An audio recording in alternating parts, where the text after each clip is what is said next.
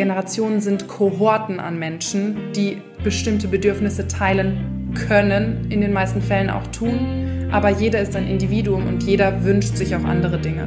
Und wenn wir als Führungskraft nicht zuhören, dann liegt da alleine schon der Hund begraben. Sagt Angelina Ruthmann, Stärkenexpertin, Trainerin und E-Learning-Autorin bei der Sync Group. Diese Woche bei Everyday Counts, dem Leader-Podcast.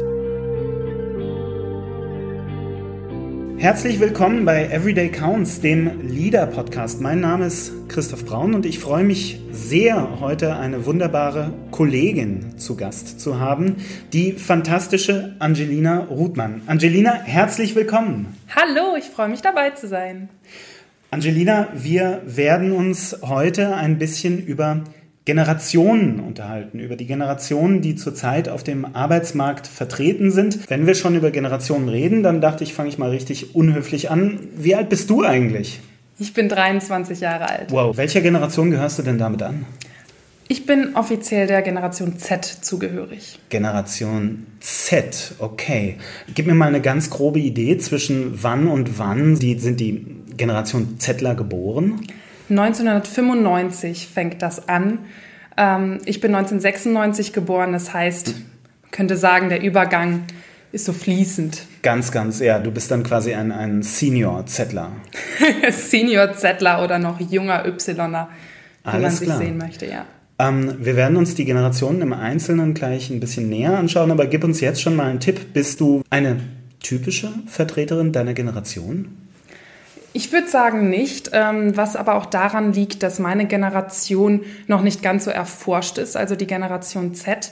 Und ähm, das halt, wie gesagt, mein Geburtsdatum direkt an der Grenze zu Generation Y ist. Ich würde also sagen, ich gehöre ein bisschen der Generation Y an, würde mich auch noch nicht der Generation Z einfach aus Widerstand komplett zuordnen. Ausgezeichnet. Und was genau das bedeutet, werden wir in wenigen Minuten im Einzelnen erfahren. Vorher, liebe Angelina, möchte ich dir aber wie allen Gästen zwei Fragen stellen. Erste Frage, was ist ein Mythos der Arbeit? Was ist eine Vorstellung, eine Idee, die da draußen kursiert, von der du weißt, hm, das ist eigentlich Quatsch? Ich finde, es gibt zwei verschiedene Mythen, ähm, und zwar diese zweiseitige Sicht. Und zwar auf der einen Seite, es gibt auf jeden Fall diese Boxen und die Generation und in die stecken wir Leute einfach rein. Und die andere Seite, dass es das gar nicht gibt. Es ist aber eher die Mischung von beiden, denn es ist zwar hilfreich, Leute in diese Boxen zu stecken, man muss aber beachten, jeder Mensch hat natürlich eine individuelle Erfahrung, individuelle Umgänge mit Leuten und deswegen ist er natürlich auch ein Individuum mit unterschiedlichen Werten und Bedürfnissen. Andererseits ist es wissenschaftlich nachgewiesen, dass bestimmte Altersgruppen einfach bestimmte Werte und Bedürfnisse teilen. Das heißt, es ist eher so eine Grauzone. Es gibt zwar eine Generation, der ich mich zugehörig fühlen kann, ich bin aber trotzdem noch ein Individuum, was gewertschätzt werden sollte.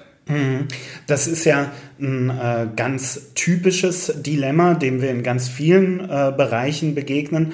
Pauschalisierung auf der einen Seite, Mustererkennung, das hilft uns, das vereinfacht es, bestimmte Verhaltensweisen zu verstehen. Auf der anderen Seite heißt Pauschalisieren natürlich auch immer ähm, über die Maße vereinfachen, heißt das alle individuellen Unterschiede negieren und das ist natürlich unter Umständen problematisch. Dein Mythos also, wir dürfen einerseits Leute nicht blindlings in Schubladen stecken, auf der anderen Seite können diese Schubladen uns doch zumindest ganz interessante Hilfsmittel zur Hand geben, um einzelne Menschen, um einzelne Vorgänge zu verstehen. Das hast du schön gesagt, ja. Ach, vielen, vielen Dank. Angelina, Frage 2, die jeder Gast von mir gestellt bekommt, ist, bitte gib uns einen Quick Win, eine Methode, ein Tool, eine Idee, einen Satz, von dem du sagst, das kann dich im Alltag, im Moment effektiver und oder effizienter machen. Für mich ist es auf jeden Fall dieses Mindset, ich bin okay und du bist okay. Mhm, was heißt das? Das heißt, wir können jeden Menschen so annehmen, wie er auch wirklich ist. Man hat immer die Wahl, wie man den Leuten begegnet. Möchte ich jetzt anderen das aufdrücken, was meine speziellen Werte sind? Akzeptiere ich, dass sie unterschiedliche Werte haben? Erkenne ich das an oder respektiere ich und wertschätze ich sogar diese, diese Diversität? Und dieses Ich bin okay, du bist okay, einfach zu verinnerlichen und auch anderen vorzuleben um es wirklich in den Alltag zu integrieren, die Perspektiven zu wechseln. Ich finde, das ist äußerst wichtig. Vielen Dank. Das ist äh, natürlich tiefes Wasser, aber es ist ähm, eine sehr, sehr gute tägliche äh, Routine, eine Praxis, die man sich angewöhnen kann. Versuchen, sich dem anderen gegenüber aufzuschließen, versuchen ähm, mal die Perspektive des anderen einzunehmen und mal ähm, wirklich rigoros, konsequent empathisch zu sein.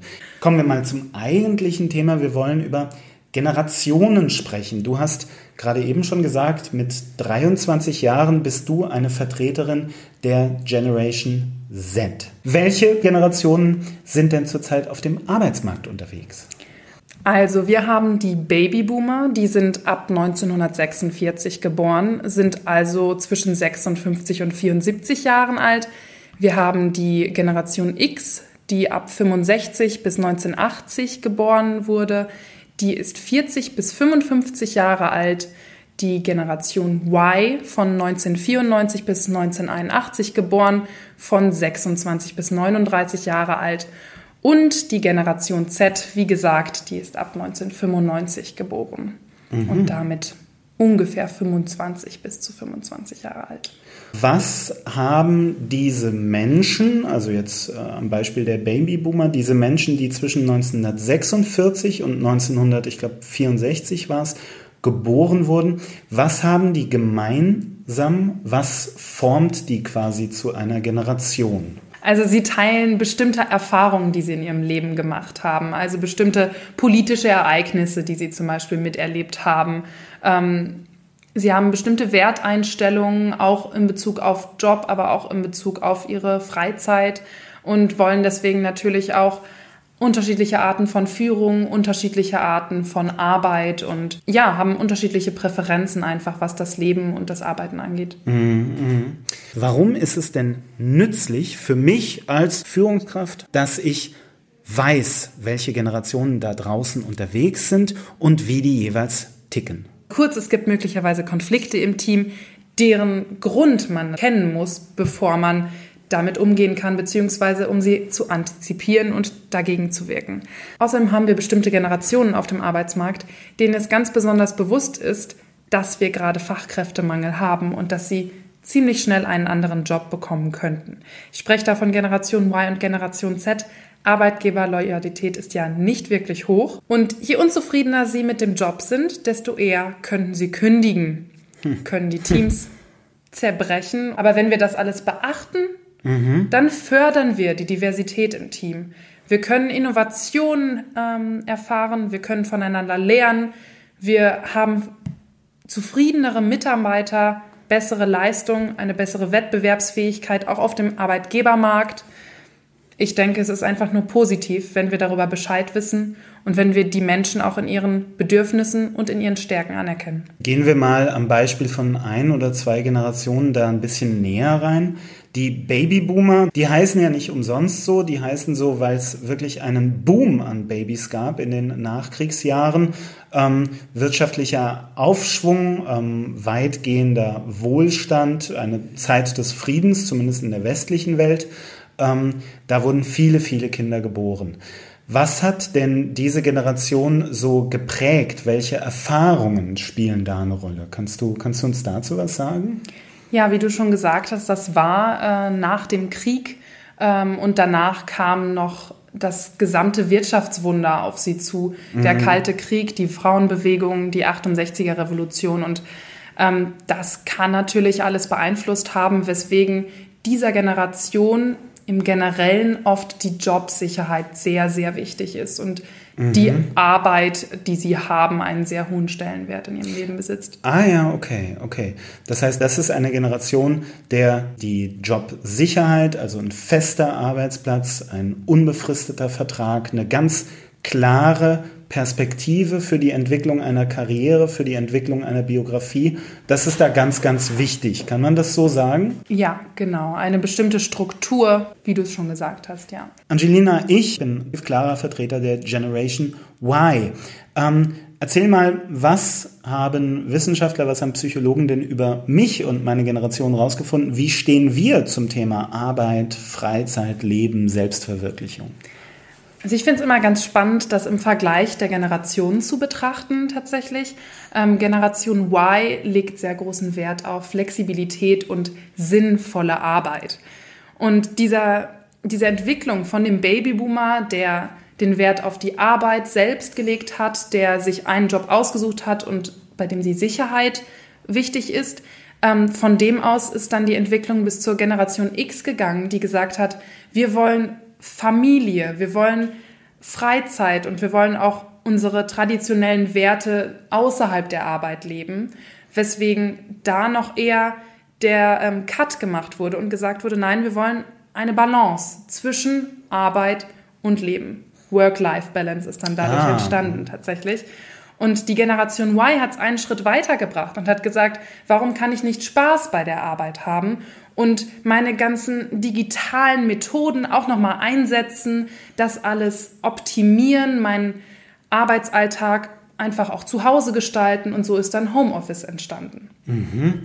Das ist total interessant. Ich äh, sehe da, ähm, zumindest in dieser etwas äh, pauschalisierten Weise, in der wir jetzt drüber sprechen, ähm, ich sehe da so eine Entwicklung von den Babyboomern über die äh, Generation X und die Generation Y, ähm, eine zunehmende Individualisierung und ein zunehmender Trend zu sagen, hey, die Arbeit, das soll auch äh, mindestens mal ein Vehikel sein äh, für meine Selbstfindung, Selbstverwirklichung, Selbstverwirklichung. Entwicklung. Ganz genau, ja. Die hat immer mehr die Rolle des Teil des Lebens angenommen. Das würde ich sagen. Was natürlich der Generation Y ganz besonders gefällt und der Generation Z. Was aber nicht bedeutet, dass die Werte von Generation X und Babyboomer nicht auch anerkannt werden können und deswegen genauso sehr gewertschätzt werden sollten. Weil gerade auf diesem Arbeitsmarkt sind ja dann doch die Trends der jüngeren Generation immer mehr in den Fokus gerückt und ob bestimmte andere Generationen das überhaupt möchten, müsste man dann auch nochmal hinterfragen. Also man sollte nicht jedem das aufdrücken, was man jetzt als Person am wichtigsten findet. Mhm. Ein Beispiel, wenn ich sagen darf, ist das Homeoffice, ja. bei dem wir ja schon dabei waren. Generation Y ist dann ja immer mehr dahin gerückt, dass man das in die, dass man die Arbeit auch in der Freizeit macht. Generation Z zum Beispiel hat Studien zufolge immer seltener wirklich äh, Homeoffice unterstützt. Die mhm. möchten das lieber trennen, die Arbeit von der Freizeit trennen, weil sie in dieser digitalen Gesellschaft aufgewachsen sind und mhm. ähm, dort möchte man das sogar wieder trennen. Das birgt ja ein gewisses ähm, Konfliktpotenzial. Also wenn ich jetzt zum Beispiel einen äh, Vertreter der Generation Y habe, der sagt, hey, ähm, Arbeit und äh, Freizeit, das, äh, das muss nicht ganz so trennscharf sein. Ähm, und ich arbeite durchaus gerne auch mal von zu Hause aus, auf der Couch und der Hund liegt auf meinem Schoß und mir ist dann auch egal, ob ich neun oder zehn Stunden de facto mit der Arbeit verbringe oder an einem anderen Tag mal nur sechseinhalb oder sieben. Ähm, das ist natürlich ein deutlicher Unterschied zu jemandem, äh, wenn ich dich richtig verstehe, entweder aus der Babyboomer-Generation oder aus der Generation Z, der ganz, ganz klar sagt, nee, nee, nee, ich will ganz klare Strukturen, ich will ganz klare Grenzen ziehen zwischen Arbeit und ähm, ja, dem, was wir Freizeit nennen.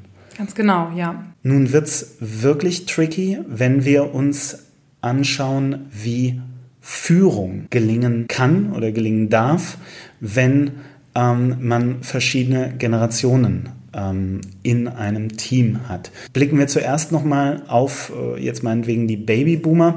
Wie würdest du das umschreiben? Welches Verständnis von Führung und welche Ansprüche an Führung haben die denn? Die Babyboomer wünschen sich oft entscheidungsfähige Führungskräfte, die eine Struktur vorgeben, die Strategie vorgeben, die Richtung weisen und die einen ähm, Mitarbeiter auch lenken. Mhm. Die Mitarbeiter können sich natürlich einbringen, aber oft präferieren es die Babyboomer, wenn die Führungskraft alles in der Hand hat. Jetzt stellen wir dem aber mal gegenüber bitte die äh, Generation Y. Ähm, was für eine Idee oder was für einen Anspruch an Führung haben die denn? Ja, das ist gut, dass wir die gegenüberstellen, denn tatsächlich ähm, ist das ein ganz anderes Führungsverständnis.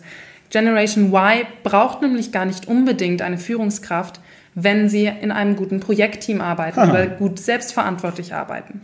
Generation Y wünscht sich ein Vertrauensverhältnis, wünscht sich offenes Feedback untereinander, möchte Eigenverantwortung und Transparenz. Mhm. Und wenn das alles funktioniert in einem guten Team, dann muss gar nicht unbedingt eine Führungskraft dabei sein. So sind ja auch diese agilen Teams entstanden, mhm. bei denen sich Führungskräfte mittlerweile fragen, was mache ich denn jetzt überhaupt? So, und jetzt sind wir doch ganz klar an der Stelle im Garten angelangt, wo der Hund begraben liegt. Denn stell dir vor, ich bin Führungskraft, ich habe ein kleines Team und da sitzt einer aus der Generation Babyboomer, der hierarchische Führung möchte, klare Strukturen, deutliche Ansagen, äh, Richtungsvorgaben.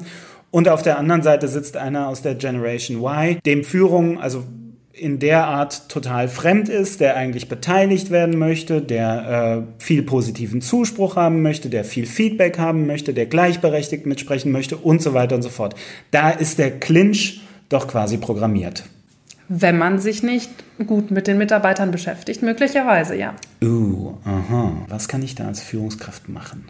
Sich darüber bewusst sein, was gibt es denn für Unterschiede.